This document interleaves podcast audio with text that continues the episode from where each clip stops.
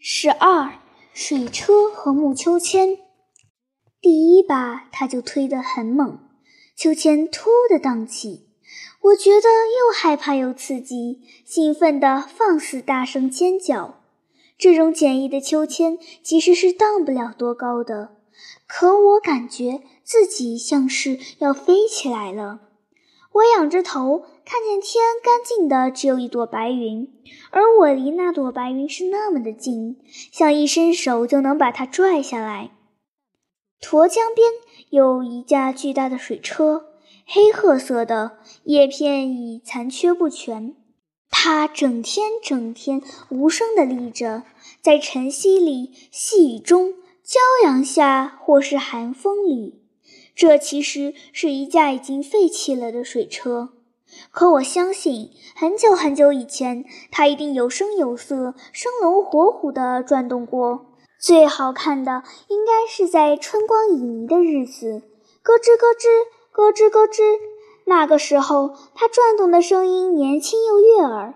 花水被它扬起来了，在阳光下像一圈闪闪发光的银链。抬头。窥着眼望去，消散开去的水雾如碎钻一样折射出五颜六色的光。一阵灼暖的风拂过来，岸边柳絮纷飞。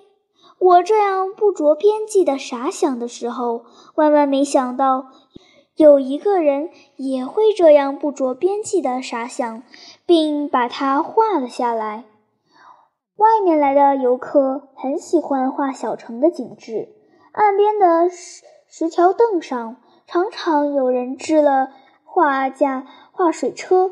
不经意间，我居然就看到了这样一幅画，我惊讶的不得了，忍不住咦了一声。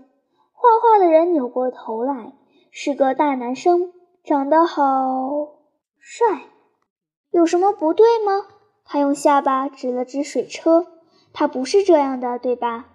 对，哦，不对，我没出息的慌乱起来，不知如何表达。我是说，我你画的很好，很久很久以前，它就是这样的。春天，它转动起来，水哗哗的流淌。我一口气说完就跑开了，跑出好远，我才停下来。我大口大口喘着气。心砰砰砰的跳得很厉害，我好沮丧，我还是这么没出息，不该这么快就跑的。看他把画画完多好，或者告诉他我也是这样想的。不过，所幸的是，不久我又见到了他。清流走后，我身边的座位空了没一阵子，就有一个女孩填补了他。女孩叫宋巧巧，圆脸俏鼻，亮母，很可爱的样子。和清流相反，她的话特别多，而且和人相处自来熟。才一天的时间，我就知道了他家有五口人。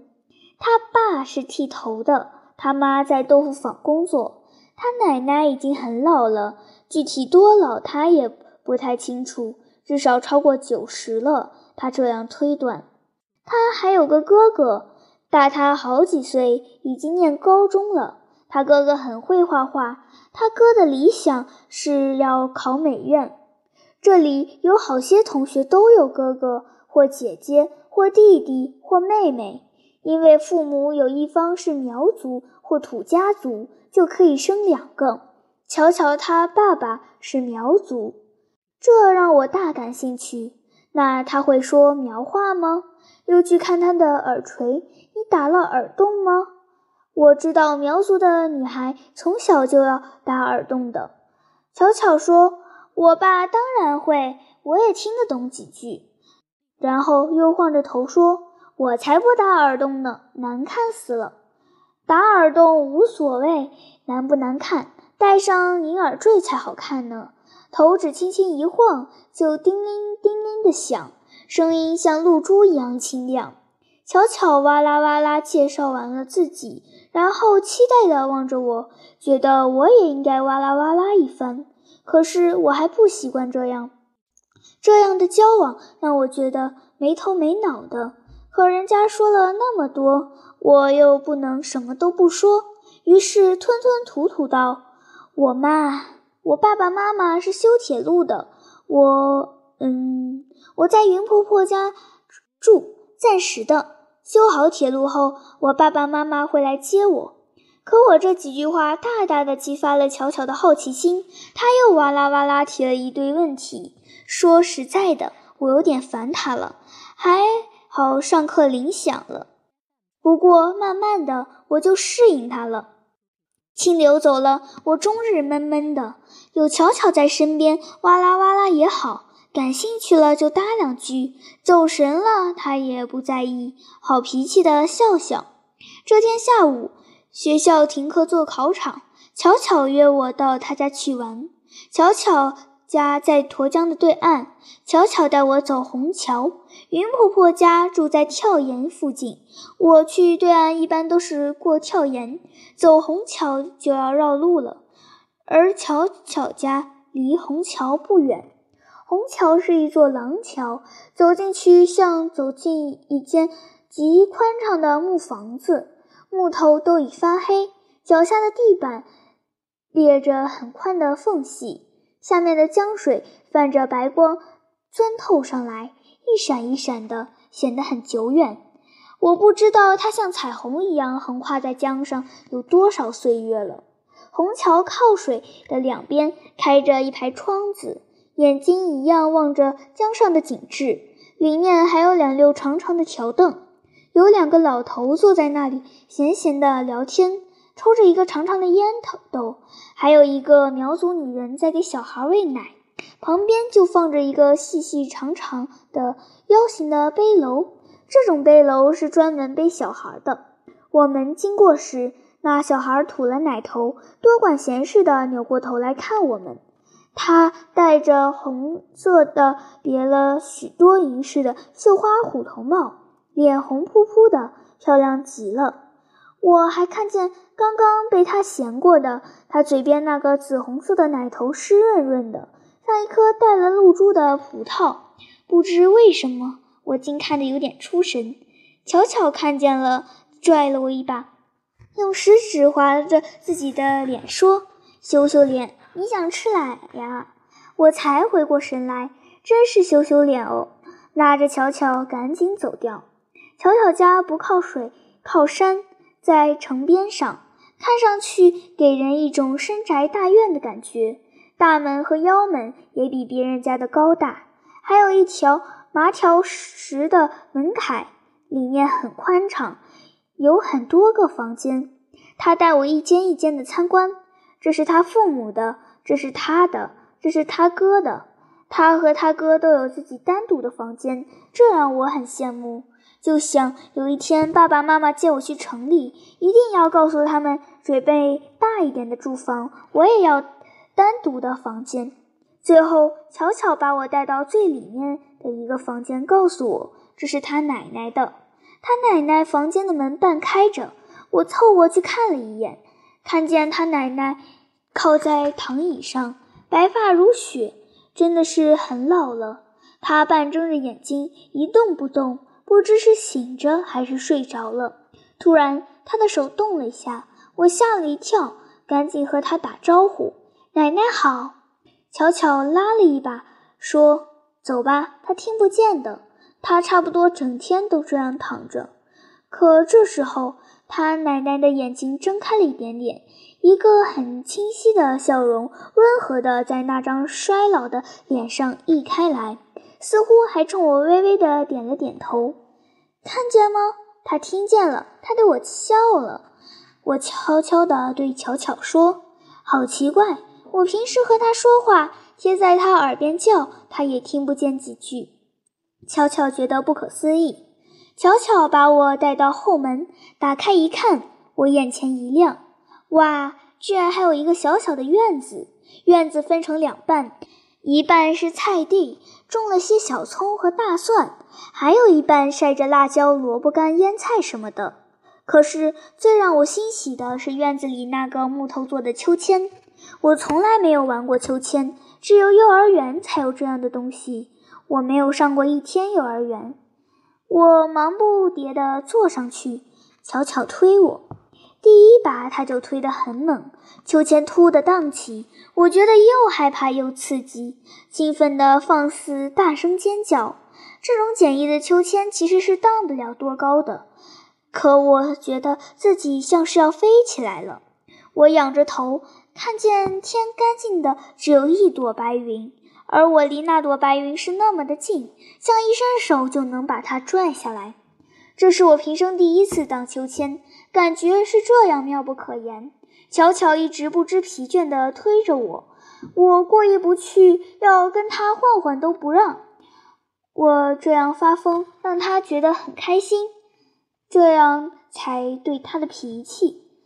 我平时可能太闷了。他一次一次地把我往高处荡去，我响彻云霄的尖叫声也换来他一阵阵坏笑。我才想起，好久没有这样发疯了。我是不是有点古怪呢？长长的，我一个人玩的时候也会玩得很疯，有人在一旁就会拘促的很多，而且越人越多越沉静。在人堆里，我可以静得像一件古代石器，老气横秋的。来到这里后，白天上学，放学后和云婆婆在一起，再没了从前那种独处的日子。今天也有巧巧在身边，可我叫着笑着就忘了她。我把头高高的扬起，发泄似的大叫。午后宁静的时光被我扰得沸沸扬扬。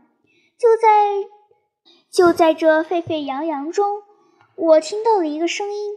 那声音不大，语调也平平常常的，可忘乎所以的我却听见了。小心哦，不要摔下来了。那个时候，巧巧进屋喝水去了，只有我一个人在秋千上。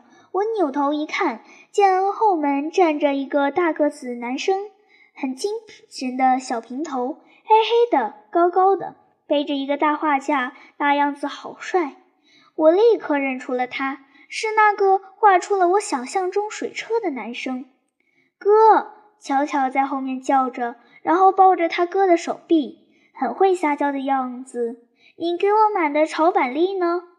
他哥回身见他满头大汗，头发凌乱的贴在前额，就替他理了理头发，从夹克衫的大兜里掏出一包小板栗给他，语气软软的说：“你除了风就是吃。”巧巧歪了头，拽着哥哥的手来到秋千边。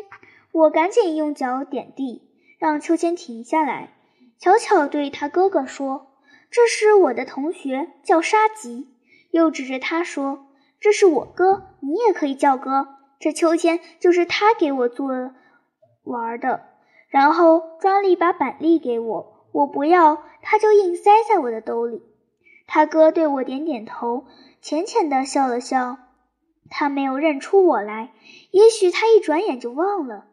他没有必要记住一个在他画画的时候在一旁多嘴多舌，然后又莫名其妙跑掉的女孩。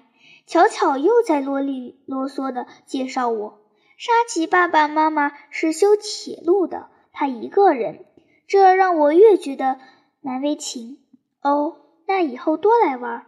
他哥听了说：“嗯。”我慌乱的点点头，然后从秋千上跳下来，勾着头说：“我要回家了。”就跑走了。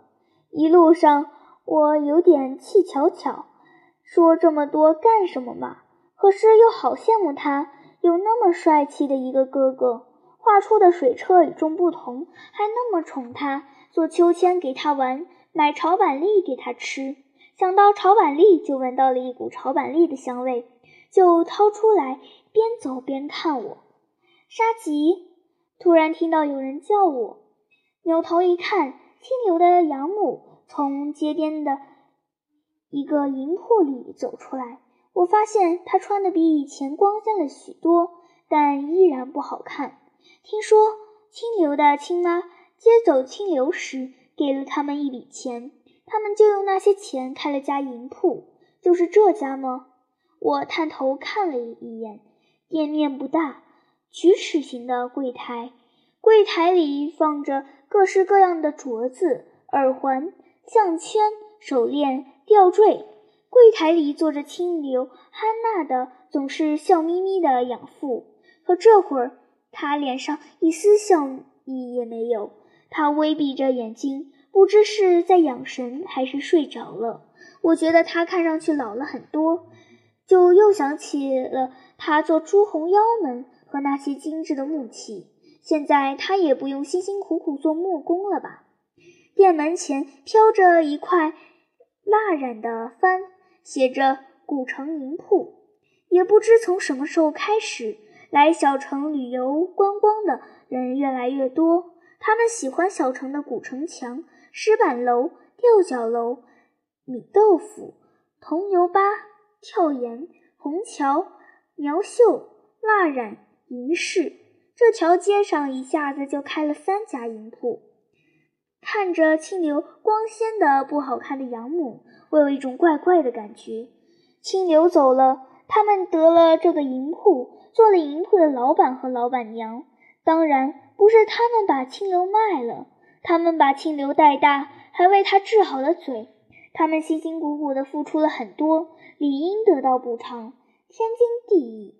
可这个银铺毕竟是清流换来的，如果他们不让清流走，他们就得不到银铺，但这也不行。清流应该和他亲妈在一起。哎，我脑子乱了，想不清楚。每次一想到清流的事，就是这样。清流，他和你有联系吗？银铺老板娘问我。清流给我来过几封信，又告诉他进了少年宫的合唱团，每天还要练一小时钢琴，作业又多，忙死了。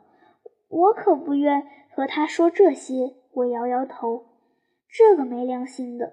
他嘟囔了一句，背过身去抹眼泪。见到他这样，我又恍然了，赶紧说：“哦，我想起来了，前几天收到过清流的一封信。他说他要唱歌练琴，很忙，但他天天想你们。是这样，好，好。”老板娘咧嘴笑了。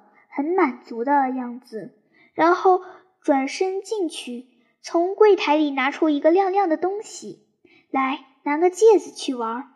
不要不要！我赶紧跑了。如果他给我一个香香的铜油巴或是灯盏窝，我一定会接着。